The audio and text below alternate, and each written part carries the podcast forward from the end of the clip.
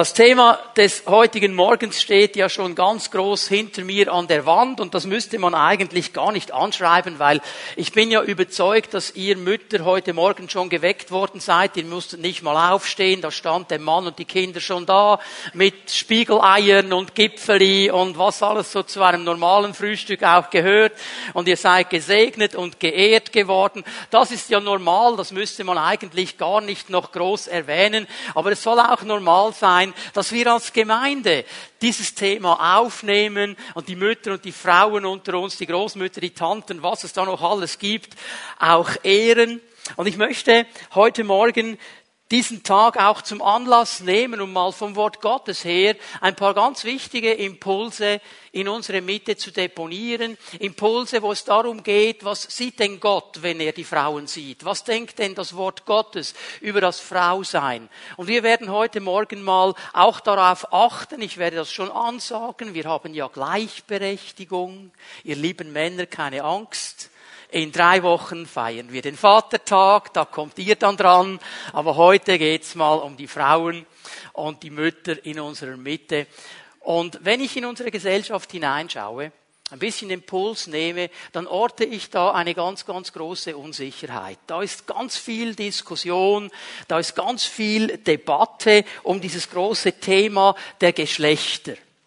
Man nennt das ganz modern Gender Gender Mainstreaming, Gender Gap, gendergerechte Sprache und so weiter. Ein ganz großes Thema wird auf allen Kanälen ganz, ganz groß diskutiert und ich möchte ganz kurz ein bisschen etwas sagen, damit wir einordnen können, um was es da eigentlich genau geht.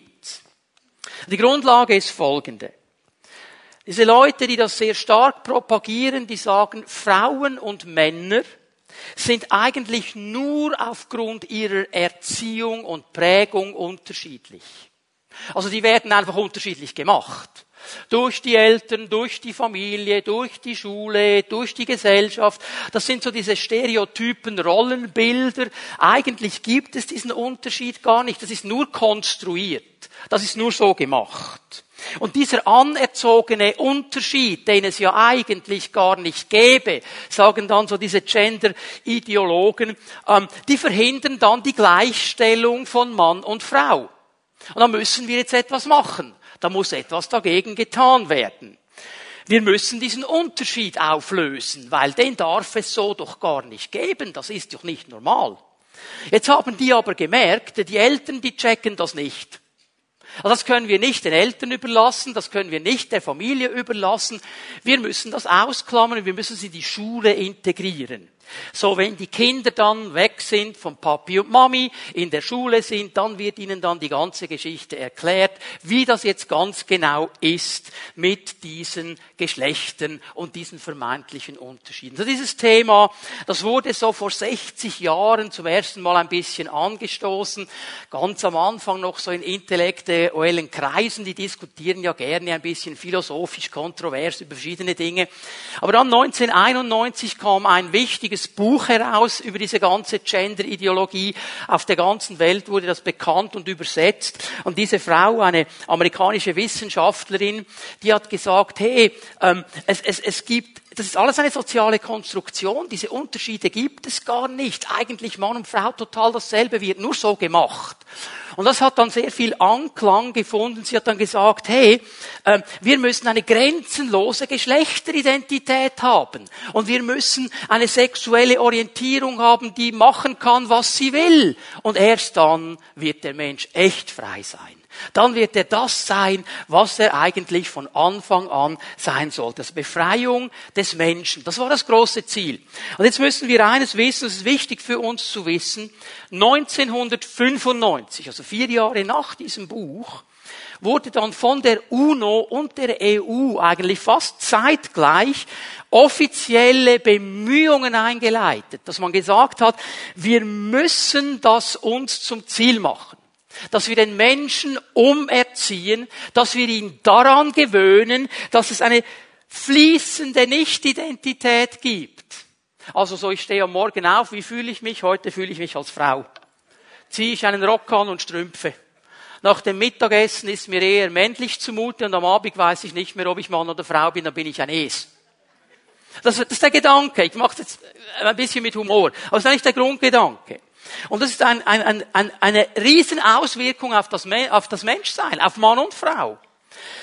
Auch auf die Familie. Weil es kommt jetzt zu einer totalen Unsicherheit. Ja, was bin ich denn überhaupt? Und was ist überhaupt meine Rolle? Wie soll ich leben in einer Gesellschaft, wenn ich nicht mehr weiß, was Mann und Frau genau sind?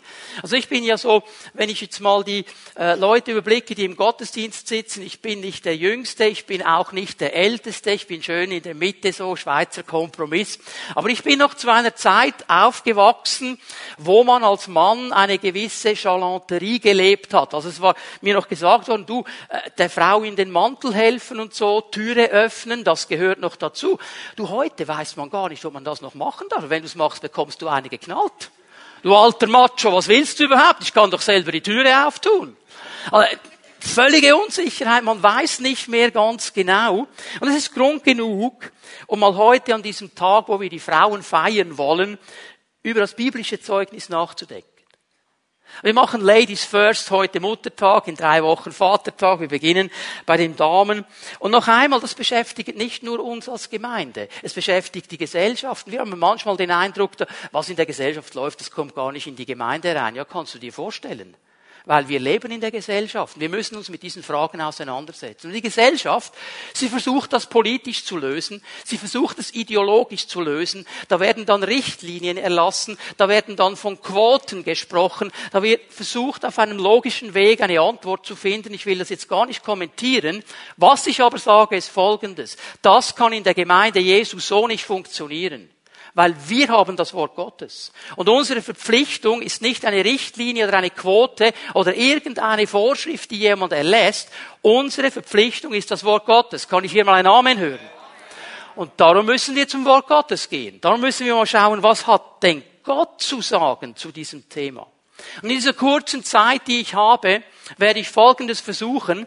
Ich werde versuchen, die große Linie Gottes aufzuzeigen, vom ersten Buch Mose bis ans Ende des Buches und bis heute. Und dann werde ich eine Ermutigung Gottes in unsere Mitte deponieren. Gott hat mir ein Mandat gegeben. Als ich mich vorbereitet habe für diesen Gottesdienst, den Herrn gesucht habe, hat er zu mir gesprochen. Er hat gesagt, du sollst den Frauen der Pfimi Bern etwas ganz Bestimmtes sagen. Das gilt für ihr, die heute hier seid, es gilt für die, die im Livestreaming zuhören. All die Frauen, die heute hier zuhören, Gott hat etwas ganz Spezielles, das er euch sagen möchte. So werden wir dann den Gottesdienst abschließen. Aber jetzt gehen wir an den Anfang. Erstes Buch Mose darfst du mit mir aufschlagen. Wir werden mal kurz überblickmäßig ein bisschen darüber nachdenken, was sagt Gott zu Frauen im Alten Testament? Was passiert da? Und wir beginnen ganz am Anfang, das ist ja logisch. 1. Mose, erstes Kapitel, Vers 27. Lese eine Bibelstelle, die für viele bekannt sein dürfte. Es geht um die Schöpfung Gottes und Gott schuf den Menschen als sein Bild oder in seinem Bilde, als Bild Gottes, als Ebenbild Gottes, schuf er ihn, als Mann und Frau schuf er sie. So, hier haben wir den Schöpfer, der geschaffen hat, und es ist ja eigentlich ganz normal, dass wenn wir uns überlegen, wie wir geschaffen sind, wer wir eigentlich sind, dass wir dann an den Anfang gehen zu unserem Schöpfer. Ich möchte über diesen Vers drei Dinge mal erwähnen. Hier wird klar gemacht, der Mensch ist von Gott geschaffen. Ist ein Gedanke Gottes, ist eine Idee Gottes. Gott hat geschaffen. Und wenn hier im hebräischen Text das Wort Adam steht für Mensch, dann ist hier zwar sicher einmal ein Mann gemeint, ist ja ein männlicher Eigenname, möchte einfach hier bemerken, das Wort Adam im Alten Testament, wenn es gebraucht wird, kann es sowohl Mann bedeuten, aber auch Menschheit im Sinne von umfassend. Und je nachdem im Zusammenhang, wie es gebraucht wird, bedeutet eben das eine oder das andere. Hier merken wir sehr schnell, weil Gott dann weiter spezifiziert, wenn Adam steht, meint er, er hat den Menschen geschaffen. So Gott hat den Menschen geschaffen. Und dann sagt er ganz klar, er hat den Menschen als Frau und Mann geschaffen. Zwei Geschlechter. Ganz klar vom Herrn her. Er hat nicht alles ineinander reingemischt und gesagt, jetzt lauf mal und such dir dann aus, was du sein sollst. Er hat zwei Geschlechter geschaffen. Mann und Frau. Und das ist ganz klar von ihm so geschaffen. Getrennte Geschlechter, weil er nämlich eines schon gesehen hat. Die Beziehung weil er gesehen hat, die zwei sollen zusammenkommen. Und wenn sie zusammenkommen, dann komplementieren sie sich, dann ergänzen sie sich. Der eine kann nicht ohne die andere und die andere kann nicht ohne den anderen. Die müssen zusammenkommen. Das war der Gedanke Gottes. Und dann komplementiert sich etwas. Ich kann das nicht mehr hören, die ganze Story dauern von Geschlechterkampf. Das ist mir so obendraus. Wisst ihr was? Nicht gegeneinander, miteinander werden wir das Ziel Gottes erreichen. Amen. Auch in der Gemeinde, das müssen wir neu wieder auf unsere Agenda schreiben. Und dann sagt er etwas ganz, ganz Wichtiges. Bitte nimm das mit. Die beiden Geschlechter vorm Herrn, wie er sie geschaffen hat, sind absolut gleichwertig und gleich in ihrer Stellung und in ihrem Wert. Hier gibt es keinen Unterschied. Er hat sie geschaffen als Mann und als Frau. Und in ihrer Stellung vor Gott gibt es da überhaupt keinen Unterschied. Er hat nicht den einen ein bisschen besser geschaffen als den anderen. Beide von Gott geschaffen, in einer absolut gleichwertigen Stellung und in ihrem gleichen Wert vor dem Herrn. Ich spreche jetzt noch nicht über die Aufgabenzuteilung, die er gegeben hat. Einfach mal so der Approach, den wir vor Gott haben. Und hier ist eine Sache jetzt wichtig. Wir haben das gelesen. Ebenbildlichkeit Gottes. Und wisst ihr, was hier wichtig zu verstehen ist? Keines der beiden Geschlechter trägt mehr Gottes Ebenbildlichkeit in sich als das andere. Sie sind beide gleich. Er sagt nicht, ich habe sie geschaffen als Mann und als Frau und der Mann ist ein bisschen göttlicher als die andere. Hat er nicht gesagt. Beide haben diese Gott-Ebenbildlichkeit und keiner der beiden Geschlechter hat mehr Gottes Ebenbildlichkeit. Weil Gott von Anfang an das so geschaffen hat. In einer gleichen Stellung mit einem gleichen Wert. Und wenn wir jetzt ein bisschen weiterlesen, wir gehen ins nächste Kapitel. 1. Mose 1 überschreibt uns die Schöpfung oder beschreibt uns die Schöpfung in einem groben Überblick. Das ist alles sehr grob. In Kapitel 2 wird die gleiche Geschichte noch einmal erzählt, aber viel detaillierter. Hier lesen wir 1. Mose 2, Vers 20, dass der Mensch, damals offensichtlich nur mal der Mann, einen Auftrag bekommen hat. Der sollte nämlich allen Tieren einen Namen geben. Und Gott hat sich dann an diese Namen gehalten. Und wenn jetzt alle Tiere da vor ihm vorbeigehen, die ganze Schöpfung geht an ihm vorbei und er verteilt diese Namen, da haben die etwas gemerkt. Die haben gemerkt, hey, für den Mann, da gibt es keine Hilfe, die ihm entspricht.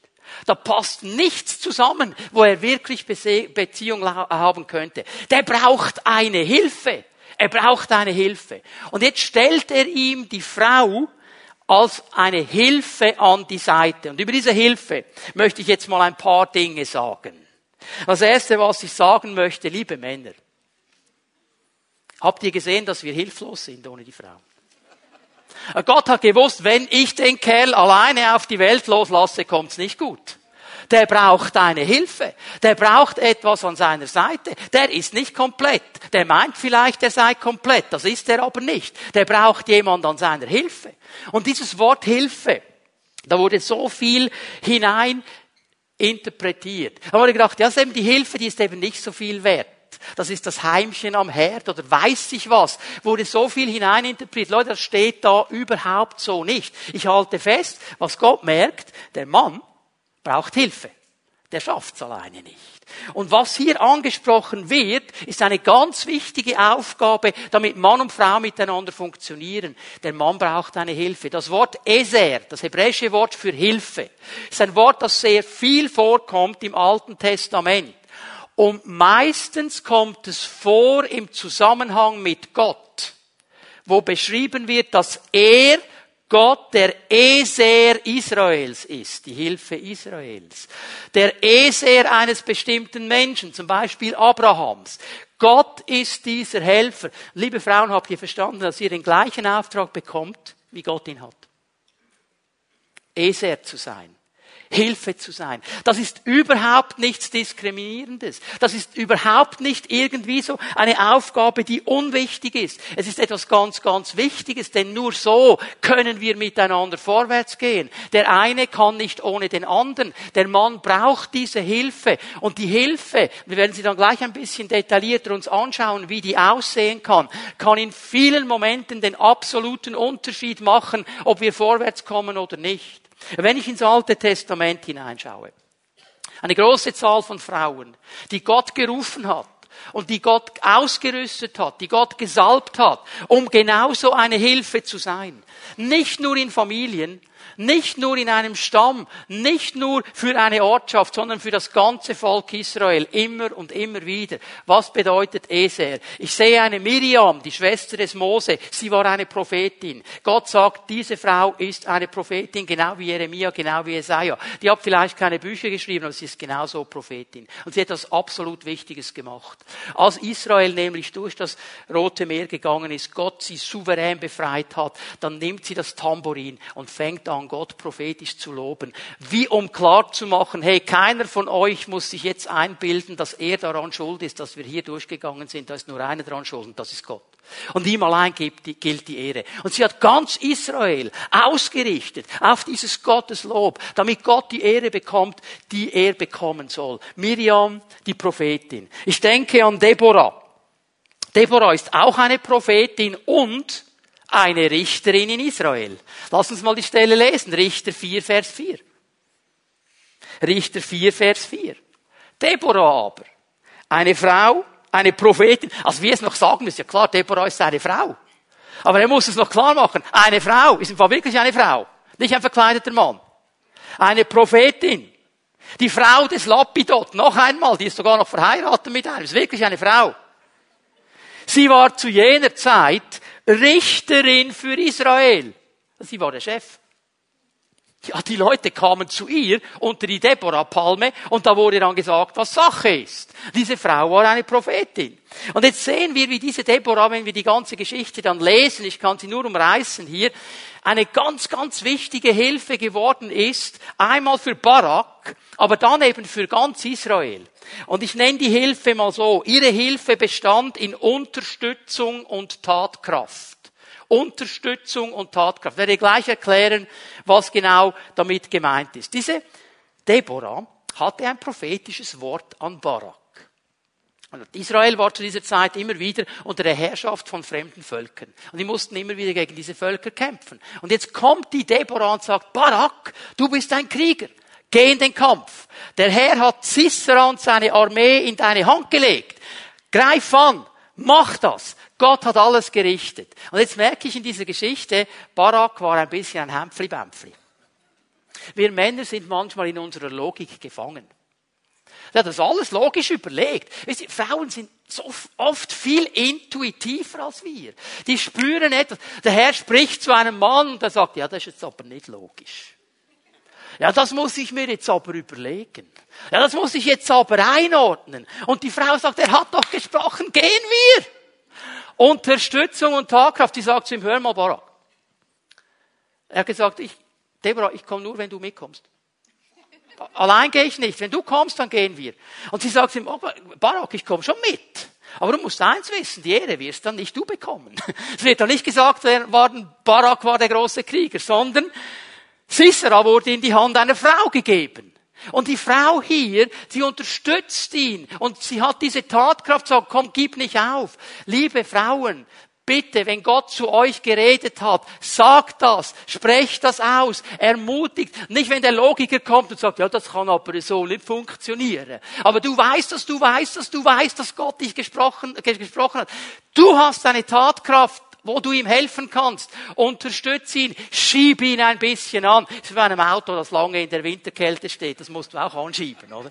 Manchmal brauchen die Männer ein bisschen angeschoben zu werden. Okay? Das war bei Deborah ganz, ganz stark. Sie ermutigt zum Handeln. Und wenn es sein muss, dann komm ich halt mit, wenn du sonst nicht geht. Aber jetzt muss etwas geschehen für den Herrn. Das war die Sache. Ich denke an eine Hanna die Mutter Samuels, die ein Vorbild ist im Gebet, wie sie gebetet hat, wie sie gekämpft hat, die uns Männer und Frauen ermutigt, dran zu bleiben. Ich denke an eine Esther, die keine einfache Geschichte hatte, die aber von Gott strategisch platziert wurde, an einen Ort, wo sie für das ganze Volk Israel zur Hilfe und zur Erlösung geworden ist. Und diese Frau wusste eines ganz genau, wenn ich jetzt in diesen Thronsaal hineingehe, dann steht mein Leben auf dem Spiel. Denn wenn der König mir nicht gnädig ist, weil niemand durfte da hinein, wenn er nicht gerufen worden ist, der König konnte sie umbringen, wenn er gewollt hätte. Und sie hat gewusst, ich muss jetzt mein Leben investieren und ich bin bereit, das zu tun, um mein Volk zu retten. Und Gott hat eine große Geschichte geschrieben. Ich denke an eine Frau, die nicht so bekannt ist, Abigail. Habt ihr von der schon gehört? Ihr Mann hieß Nabal. Nabal heißt Dummkopf, wenn man es übersetzt. Ja, die hatte keine einfache Ehe. Und er war auch ein Dummkopf. Weil als David kam, hat er überhaupt nicht verstanden, um was es hier geht. Und Abigail in ihrer Weisheit hat ihre ganze Familie gerettet, weil David wollte die vernichten. Die ganze Familie gerettet, weil sie weise genug war. Jetzt muss ich natürlich eine noch nennen, die muss ja kommen, Ruth.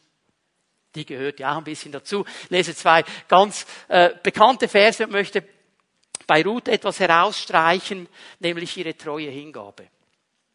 Ruth sagte, Ruth 1, Vers 16, dränge mich nicht, dich zu verlassen und zurückzugehen von dir weg. Denn wohin du gehst, dahin werde auch ich gehen. Wo du übernachtest, da werde auch ich übernachten. Dein Volk ist mein Volk. Dein Gott ist mein Gott. Wo du stirbst, da werde auch ich sterben und dort will ich begraben werden. Der Herr soll mir antun, was immer er will. Nur der Tod soll uns trennen. Seine Frau, ihre Schwiegermutter, die vor langer Zeit in ein fremdes Land gegangen ist, Israel verlassen hat, nach Moab gegangen ist. Da haben ihre Söhne geheiratet, moabitische Frauen, eine davon war Ruth. All diese Söhne sind gestorben. Und jetzt sieht diese Schwiegermutter, es ist Zeit zurückzugehen nach Israel. Und diese Schwiegermütter oder die Schwiegertöchter, die kommen mit ihr mit und sie sagt zu ihnen, hey Schwiegertöchter, bleibt in Moab. Ihr müsst nicht mitkommen. Ihr seid noch jung. Sucht euch einen neuen Mann. In Israel gibt es nichts für euch. Und einige der Schwiegertöchter sind zurückgegangen. Ruth hat gesagt, nein, nein. Ich bleibe bei dir. Und was ich sehe in ihr, ist diese treue Hingabe an die Familie. Auch an die Schwiegermutter. Auch an Schwiegereltern.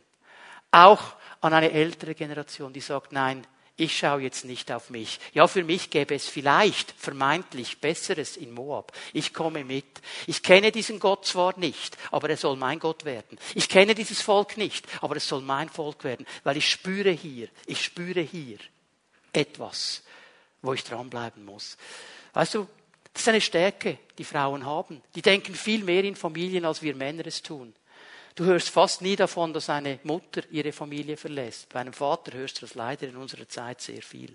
Und Gott braucht ja auch dieses Bild. Er versucht ja immer wieder, uns klar zu machen, wie er ist. Und er braucht dann dieses Bild und sagt, ja, würde eine Mutter ihr Kind verlassen und vergessen? Auch wenn sie das würde, ich würde euch nie verlassen. Er sagt nicht, würde ein Vater sein Kind verlassen. Wir sagen, ja, ja, erleben wir leider. Hier ist eine Stärke, die wir brauchen. Wir brauchen sie. Das ist eine ganz wichtige Hilfe, damit wir Männer ein bisschen geerdet werden. Jetzt gehen wir mal zu Jesus. Wie ist Jesus Frauen begegnet? Oh, Jesus hat immer alles richtig gemacht, das wissen wir. Und er hat entgegen aller damaligen gesellschaftlichen Normen die Frauen mit ganz, ganz großem Respekt behandelt. Jetzt müssen wir verstehen, diese Kultur, die Gesellschaft der damaligen Zeit, Israel vor 2000 Jahren, war alles andere als frauenfreundlich.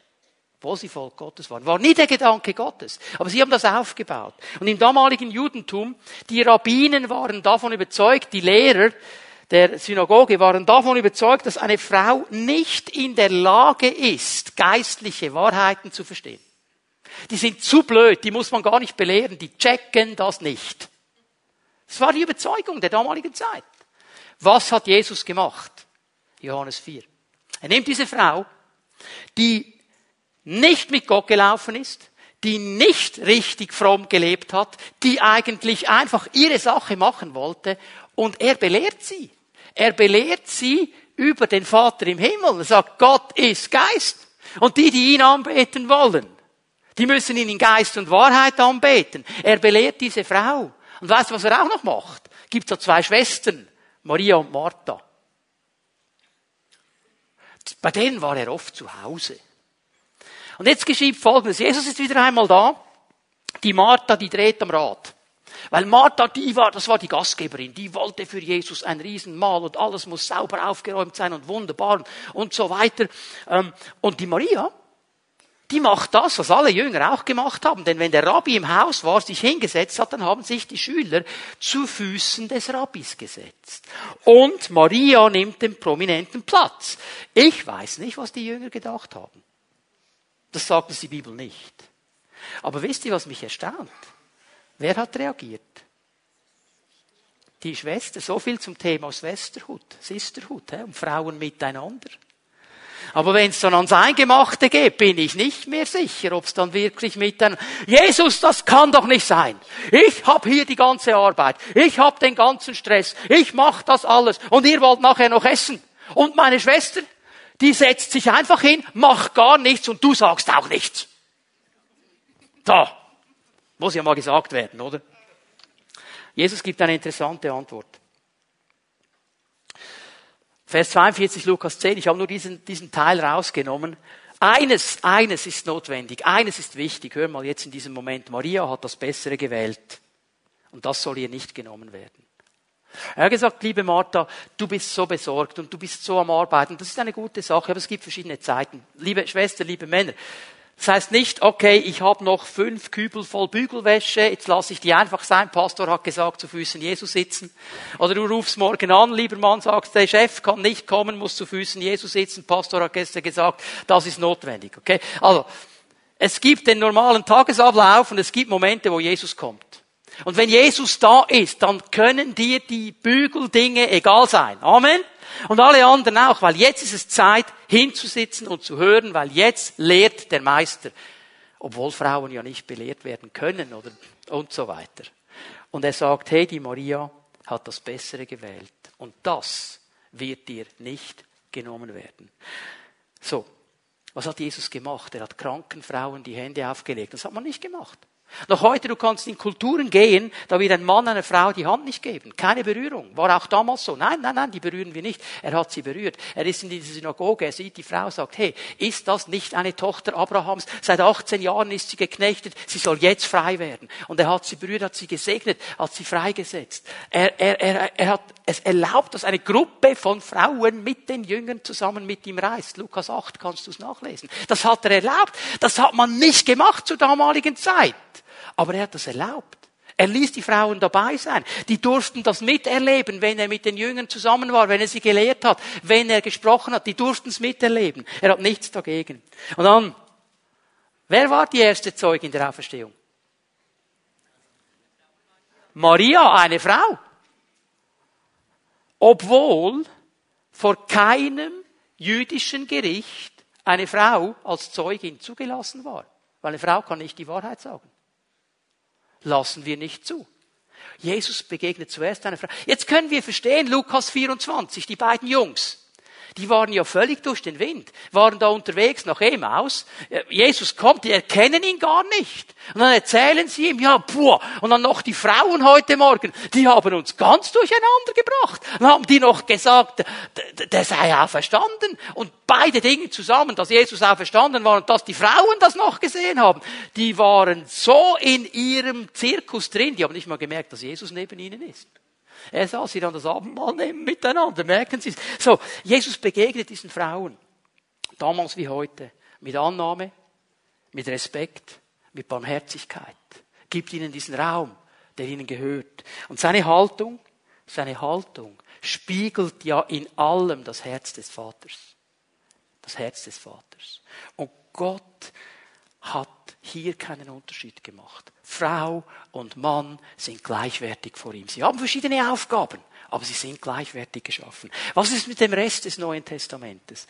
Wir als Gemeinde, damals wie heute, wir haben ja den Auftrag, den Dienst Jesu weiterzuführen. Wir haben den Auftrag, seine Werte, sein Evangelium, sein Anliegen in die Welt zu tragen. Und wenn es für ihn ein Anliegen war, die beiden Geschlechter mitzunehmen, dann muss es für uns ein Anliegen sein, beide Geschlechter mitzunehmen. Was mir auffällt, ist Folgendes. Von Anfang an, vom Beginn der Gemeinde Jesu, hatten Frauen wichtige Aufgaben übernommen in diesen ganzen Gemeinden, in diesem Gemeindeaufbau. Ich nenne euch nur mal ein paar. Eine davon heißt Lydia. Lydia war eine Purpurhändlerin, du kannst in Apostelgeschichte 16 über sie lesen. Sie war ursprünglich aus der heutigen Türkei, ist dann rübergezogen nach Griechenland, nach Philippi und da hat sie ein Geschäft aufgebaut. Sie war eine Purpurhändlerin. Und dann kommt Paulus mit seinem evangelistischen Team. Und sie haben eine Vision von Gott. Und aufgrund dieser Vision sollen sie das Evangelium in Griechenland auf dem europäischen Festland predigen und verkündigen. Und die erste, die zuhört, die erste, die das Herz öffnet, ist diese Lydia. Und diese Lydia ist nachher maßgeblich daran beteiligt, dass die erste Gemeinde auf dem europäischen Festland gegründet wird, aufgebaut wird, etabliert wird, weil sie sagten, hier habe ich ein Haus und in dieses Haus könnt ihr kommen. Und ihr könnt diesen Platz haben. Und ich setze alles daran, dass die Gemeinde Jesu stark wird in Philippi. Und sie hat etwas freigesetzt. Priscilla und Aquila dieses Power-Ehepaar. Ich liebe diese beiden. Die sind so cool. Heute würden wir sagen, das sind at Home-Leiter, Zellenleiter. Das waren sie nämlich. Überall, wo sie waren. In Korinth mit Paulus gearbeitet und Hauszellen geleitet. In Ephesus mit Paulus mitgegangen und Hauszellen geleitet. Nach Rom gezogen, zurück und Hauszellen geleitet. Das war ein Power-Ehepaar. Und was mir auffällt, wenn wir ihre Stellen nachlesen, nicht immer, aber an entscheidenden Punkten geschieht etwas Interessantes, dass Priscilla nämlich zuerst genannt wird. Und das ist kein Zufall in der Bibel. Weil ich merke und empfinde, wenn ich das lese, sie war wahrscheinlich stärker an diesen Dingen dran als ihr Mann. Ihr Mann hat sie unterstützt, der war auch dabei. Aber wahrscheinlich war sie es, als sie an diesem Sonntag, diesem Sabbat in der Synagoge waren und, und, und dieser junge Prediger kam, dieser Apollos, völlig feurig, völlig gesalbt, völlig im Geist und er hat gepredigt wie ein Weltmeister. Und die Priscilla, die ist so da gesessen, hat zugehört und immer wieder mal musste sie so die Augenbrauen nach oben nehmen weil jetzt hat er etwas gesagt, das stimmt nicht so ganz. Viel Feuer hat er ja, aber ganz genau stimmt's nicht. Und sie haben diesen jungen Apollos mitgenommen. Und sie haben ihn trainiert. Und sie haben ihm geholfen, die Dinge noch besser zu verstehen. Und sie haben ihm geholfen, dass sein Dienst gut starten kann. Priscilla und Aquila. Diese beiden, die mit Paulus zusammengearbeitet haben. Phoebe. Schon mal vom Phoebe gehört? Phoebe. Interessante Frau eine Diakonin der Gemeinde in Kenkre. Es war die Nachbargemeinde von Korinth. Kenkre war der Hafen von Korinth, war die Nachbargemeinde. Und das was mir jetzt auffällt in unseren deutschen Übersetzungen, mindestens denen, die ich mal kurz überblickt habe. Immer dann, wenn im Alten, im Neuen Testament, in der griechischen Grundsprache das Wort Diakonos steht, Diakon, wenn es im Zusammenhang mit einem Mann steht, wird es in unseren Übersetzungen als Diakon übersetzt. Er hat das Amt des Diakons. Bei der Phoebe, wo genau dieses Diakonos steht, haben viele deutsche Übersetzungen Dienerin. Dienerin. Ja, ein Diakon ist nichts anderes als ein Diener, aber es gibt einen Unterschied. Wie in der Wertung einen Unterschied. Das hat Gott so nie gesehen. Diese gute Dame war Diakonin in der Gemeinde in Kenkre. Wir werden das nachher noch ein bisschen genauer sehen. Ich möchte euch zwei weitere noch kurz erwähnen, bevor wir uns dann mal langsam fragen, was machen wir jetzt mit der ganzen Sache. Tabitha. Habt ihr von der auch schon gehört? Apostelgeschichte 9. Vers 36 lese ich hier, in Joppe lebte eine Jüngerin namens Tabitha. Oder Dorcas, wie ihr Name auf Griechisch lautet, bedeutet Gazelle. Tabitha tat viel Gutes und half den Bedürftigen, wo sie nur konnte. Tabitha hatte etwas, ich nenne das mal das soziale Auge. Sie hat die Dinge gesehen. Sie hat die Nöte gesehen und sie hat reagiert. Wisst ihr, machen ja Männer auch. Aber die machen es anders. Die sehen eine Not und wenn sie die Not mal erkannt haben, dann berufen sie eine Konferenz ein. Sagen wir mal, es geht um irgendein Slum in Indien und da will man humanitär helfen, da muss jetzt was gemacht werden. New Delhi nehmen wir jetzt mal, da gibt es ein paar Slums. Und dann berufen sie diese wichtige Konferenz ein in einem Fünf-Stern-Hotel klimatisiert und dann sitzen sie zusammen stundenlang und sie bauen die Strategien auf. Wie können wir diesem Slum helfen? Was könnten wir machen? Und sie diskutieren die verschiedenen Stilrichtungen und die Approaches und was könnte man machen. Irgendwann haben sie Pause, sie gehen ein bisschen hinaus auf den Balkon mit ihrem Kaffee oder Tee oder was immer sie haben. In der Ferne sehen sie den Slum, wie der Rauch da aufsteigt und dieses ganze Durcheinander. Sie denken, jawohl, wir machen ja etwas. Wir bauen ja die Strategie. Irgendwann kommt die Hilfe. Die Frauen sind schon lange dran. Das meine ich mit dem sozialen Auge. Helft uns hier, dass wir uns nicht in Strategien verlieren. Weil manchmal muss man einfach die Strategie flöten lassen und etwas machen. Amen. Ja, hier brauchen wir Hilfe. Wir sind so strategisch irgendwo abgehoben, dass wir es manchmal vergessen. Da geht es stundenlang, tagelang, jahrelang. Und wenn dann die Strategie steht, ist die Sache schon lang vorbei. Helft uns. Nenne noch die Maria die Mutter des Johannes Markus, des Evangelisten. Auch bei ihr sehe ich etwas, Apostelgeschichte 12, Vers 12. Petrus wurde ja befreit hier, das ist die Geschichte im Zusammenhang aus dem Gefängnis. Und dann steht er auf der Straße, Vers 12, nachdem er über seine Lage nachgedacht hatte, ging er zum Haus von Maria, der Mutter des Johannes, der den Beinamen Markus trägt. Dort war eine große Zahl von Christen zum Gebet versammelt. Und ich sehe hier in dieser Maria auch etwas, das ich ein bisschen stärker feststelle bei den Schwestern als bei den Brüdern, ist diese Großzügigkeit. Ihr Haus zu öffnen willkommen zu heißen, wo gar nicht groß überlegt wird. Diese Frau, wir lesen immer nur von ihr, ein Mann wird hier nie genannt, wir lesen von ihr und ihrem Sohn. Wahrscheinlich war sie eine Witwerin, hatte ein großes Anwesen in Jerusalem und für sie war ganz klar, dieses Haus öffne ich für die Gemeinde Jesu. In diesem Haus finden Hauszellen statt, in diesem Haus finden Gebetsabende statt, in diesem Haus treffen sich die Christen. Ich bin die Gastgeberin, ich bin großzügig. Interessant, dass Petrus nicht sagt, ich gehe zu Jakobus, das ist der Gemeindeleiter, oder ich gehe zu Johannes, das ist ein anderer Apostel. Er geht zu Maria. Weil er weiß, da finde ich Christen. Da werden sie sein. Bei Jakobus bin ich mir nicht sicher. Der ist vielleicht am Fasten und Beten und hat alle anderen abgeschlossen. Okay? Großzügigkeit. Das sind nur so ein paar Bereiche. Es gäbe noch viel mehr. Aber das sind Dinge, wo ich euch sage, liebe Schwestern, hilft, helft uns. Helft uns, dass wir uns nicht in ein strategisches Türmchen verrennen, dass wir nicht intellektuell abheben und nicht mehr Bodenhaftung haben. Hier brauchen wir Hilfe. Und jetzt kommt die große Frage. Machen wir jetzt damit? Und heute? Und jetzt schlagen wir eine Stelle auf, die musste ich gar nicht aufschlagen. Wir sind eine Pfingstgemeinde, kennt ihr eh alle auswendig. Ist ja unser DNA. Ist ja unser Herzschlag. Haben wir mit der Muttermilch aufgesogen, die Pfingstpredigt des Petrus. Apostelgeschichte 2, Vers 17.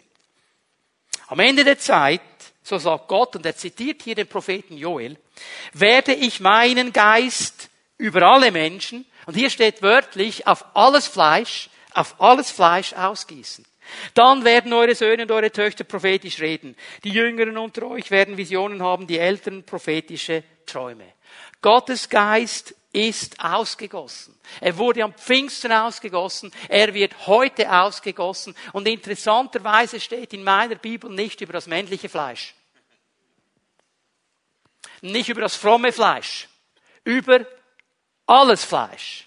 Über alle Menschen. Männer und Frauen. Dieser Geist Gottes, der sagt nicht, wow, ich bin hier sehr wählerisch und ich unterscheide die Geschlechter. Er kommt da, wo offene Herzen sind. Ob es ein männliches oder ein weibliches Herz ist, ist ihm eigentlich egal. Er sucht offene Herzen. Und das ist das Wichtige, das ich hier drin sehe. Frauen sollen mit dem Geist Gottes getauft werden. Amen.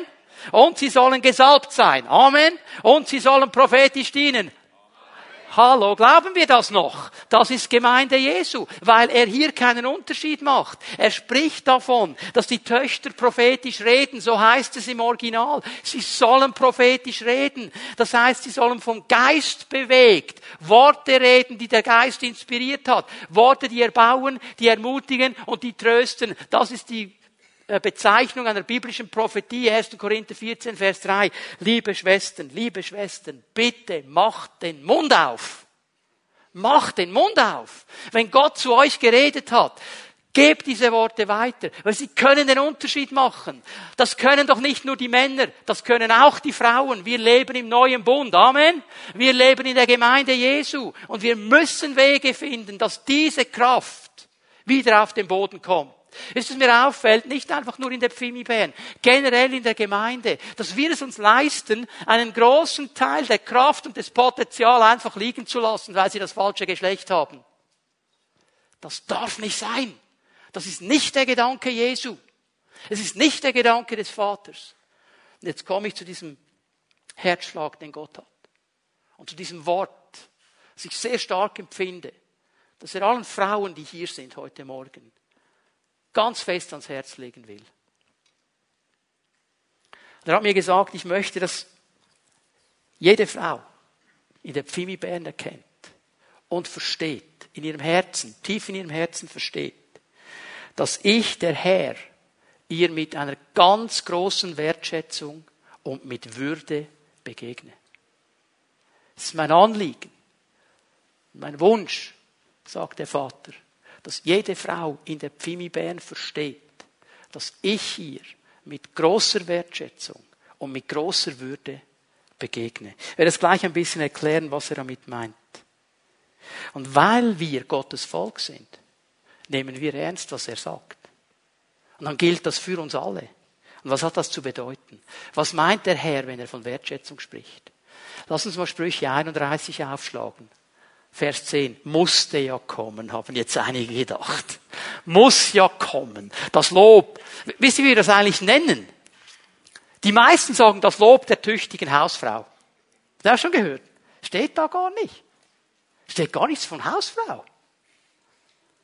Das müssen wir ein bisschen definieren, okay?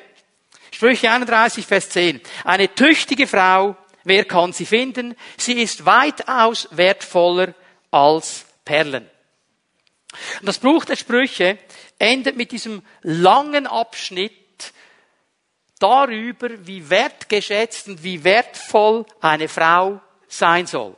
Und jetzt müssen wir eines hier verstehen, das ist ganz wichtig. Es geht im Kontext des ganzen Buches um eine Frau, die mit Gott lebt. Es geht nicht um eine perfekte Frau.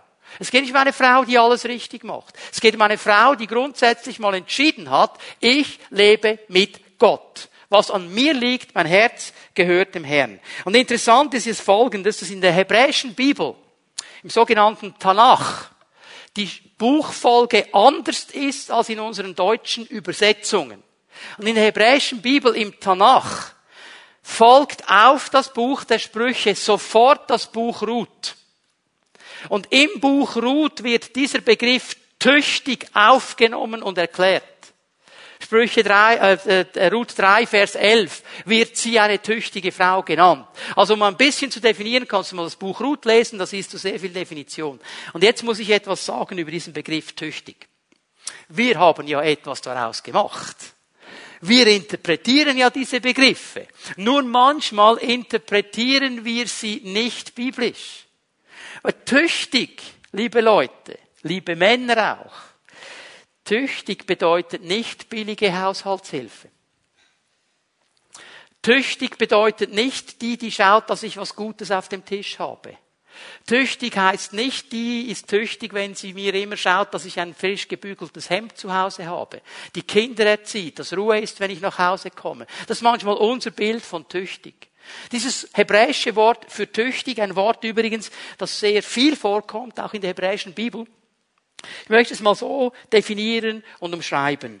Es geht um einen noblen, starken, mutigen Charakter. Das ist die Wortbedeutung.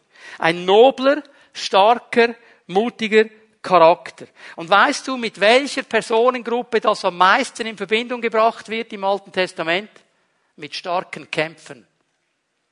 Mit starken Kämpfen. Und dieses Tüchtigsein ist nicht einfach, ich mache den Haushalt, dass er zufrieden ist. Es ist dieses Starke, dieses Kämpferische, das dasteht und sagt, ich lebe mit Gott. Und wo ich etwas hineinlegen kann, ist es in der Familie, ist es in der Nachbarschaft, ist es in der Gemeinde, ist es mit Freunden, ist es an einem Arbeitsplatz außerhalb der Familie, wo immer du mich hinstellst, Herr, ich will diese tüchtige Frau sein und ich will diesen Charakter haben und ich will dich groß machen. Weißt du, um was es im letzten geht? Es geht um Frauen, die ein ganzes Ja haben zu ihrem Frausein, die mit ganzem Herzen dastehen und sagen, ich bin eine Frau und ich bin glücklich und stolz, eine Frau zu sein. Ich will nichts anderes sein. Ich bin eine Frau unter der Hand Gottes, gesalbt vom Heiligen Geist, unter seiner Kraft und das liebe ich. Darum geht es hier. Darum geht es hier. Jede Frau, jede Frau, die in dieser göttlichen Identität lebt, ist wertvoller als jeder materielle Besitz, den du dir jemals vorstellen kannst. Das sagt er nämlich hier in den Sprüchen. Das kannst du dir nicht kaufen. Das ist unbezahlbar. Das bedeutet Wertschätzung. Und jetzt hör mir gut zu. Liebe Schwester, liebe Frau, liebe Mutter, liebe Großmutter, liebe Tante, liebes Gotti, was immer du bist. Gott gibt dir Wertschätzung. Er sagt, du bist von mir wertgeschätzt. Ich will, dass du so eine Frau wirst. Und dann sagt er noch etwas. Er sagt, ich gebe dir auch Würde. Ich gebe dir Würde. Ich möchte noch einmal zurückgehen zu unserer Freundin Phoebe. Ihren Namen haben wir kurz gehört vorhin. Ich möchte die Stelle schnell lesen. Römer 16, Vers 1 und 2. Und hier schreibt Paulus, dieser Paulus, dem wird ja immer nachgesagt, er hätte ein bisschen Mühe mit den Frauen. Das ist so ein Quatsch. Das stimmt nicht. Der war überhaupt nicht frauenfeindlich. Nur noch ein Wort der Empfehlung. Es betrifft unsere Schwester Phoebe, Diakonin der Gemeinde von Kenkrea. Sie ist durch den Herrn mit euch verbunden. Und ich bitte euch, sie so aufzunehmen, wie es jedem zusteht, der zu Gottes heiligem Volk gehört. Hier steht im wörtlichen griechischen Text, ihr sollt sie so aufnehmen, wie es den Heiligen würdig ist. Würdig sollt ihr sie aufnehmen. Sie gehört zum Volk Gottes. Steht ihr in jeder Angelegenheit zur Seite, in der sie eure Hilfe braucht. Denn auch sie ist vielen, nicht zuletzt mir selbst, eine große Stütze gewesen. Das ist das, was Paulus sagt. Der Begriff Würde, der wird hier im Griechischen zwar wörtlich gebraucht, im Deutschen nicht. Er wird nur umschrieben, aber ich möchte es mal so erklären, was bedeutet diese Würde. Es bedeutet eine Person anzunehmen und aufzunehmen. Ohne Grenzen, ohne Hinterfragungen, mit aller Ehre, die du geben kannst und andere dazu anzuhalten, dasselbe zu tun. Das ist eine Kultur des Reiches Gottes, dass wir einander mit Würde begegnen. Und Phoebe wird empfohlen. Und sie soll in Würde, die ihr gebührt, behandelt werden. Jetzt möchte ich mal Folgendes zeigen. Paulus hat Phoebe gewürdigt. Warum schreibt er das überhaupt? Theologen sind sich einig, das bedeutendste Werk, das Paulus geschrieben hat, ist der Römerbrief. Das ist sein bedeutendster Brief, sind sich die Theologen einig. Und dieser Römerbrief, den hat er geschrieben in Korinth. Und der sollte jetzt nach Rom. Und wisst ihr, was interessant ist? Er hat nicht gesagt, ich werde den Titus schicken. Das ist ein Terminator. Der wird sich durchkämpfen. Er hat nicht gesagt, ich werde den Timotheus schicken. Ich habe keinen anderen wie ihn. Wen hat er geschickt? Die Phoebe. Die Phoebe war die Briefträgerin mit diesem wichtigsten Dokument, das er jemals geschrieben hat, nach Rom zu gehen. Darum hat er nämlich gesagt, ich empfehle sie euch, wenn sie dann kommt mit dem Brief. Nehmt sie auf. Und wisst ihr, was sie dann noch gemacht hat? Sie war auch dafür verantwortlich, die Weiterreise und den Evangelisationsfeldzug, den Paulus in Spanien geplant hat, er schreibt darüber im Römerbrief, zu planen für ihn. Darum sagt er, sie war auch mir eine große Hilfe und sie ist eine große Hilfe. Paulus würdigt diese Frau und gibt ihr eine riesengroße Aufgabe. Die Gemeinde in Kenkre würdigt diese Frau und sieht, das ist eine Diakonin und setzt sie ein, weil im Unterschied zu Ältesten werden Diakone von der ganzen Gemeinde eingesetzt. Und die Gemeinde sieht das und würdigt sie. Und weißt du was? Die Gemeinde in Rom, die soll Phoebe ebenfalls wertschätzen und mit Würde behandeln. Das ist ein apostolischer Befehl. So sollt ihr es machen. Und weißt ihr was? Der gilt auch uns. Ich empfinde, dass der Herr heute etwas klar machen möchte hier in unserer Mitte. Er will jeder einzelne Frau mit Wertschätzung und Würde segnen und stärken heute Morgen. Ich möchte dir eines sagen, liebe Schwester. Diese Wertschätzung, diese Würde, du bekommst sie nicht von deinem Ehemann. Vielleicht teilweise. Bekommst sie auch nicht von einem anderen Mann. Du bekommst sie auch nicht, wenn du irgendwo Managerin bist in einem Job oder die Hausfrau, die alles gut geschmissen hat. Das ist immer nur Teil davon. Diese Wertschätzung und Würde, echt, bekommst du nur beim Herrn. Er ist die Quelle. Du musst zu ihm gehen. Er wird dir das geben heute Morgen. Er möchte dich freisetzen. Such nicht die Kopie. Geh zum Echten. Und jetzt möchte ich etwas sagen an die Ehemänner und die Söhne und die Männer ganz generell, die hier sind. Wenn Gott die Frauen in unserer Mitte wertschätzt und mit Würde behandelt, dann haben wir die Aufgabe, das ebenso zu machen. Dann ist es unsere Aufgabe, die Frauen unter uns, nicht nur deine Frau, nicht nur deine Mutter, jede Frau, mit Wertschätzung und Würde zu behandeln. Was bedeutet das? Sprech mal zuerst zu den Ehemännern, den Verheirateten. Lieber Bruder, lieber Mann, lässt du deine Frau wissen, auch wenn du schon 20 oder 30 Jahre verheiratet bist, dass sie immer noch dein Schnuckiputzi ist.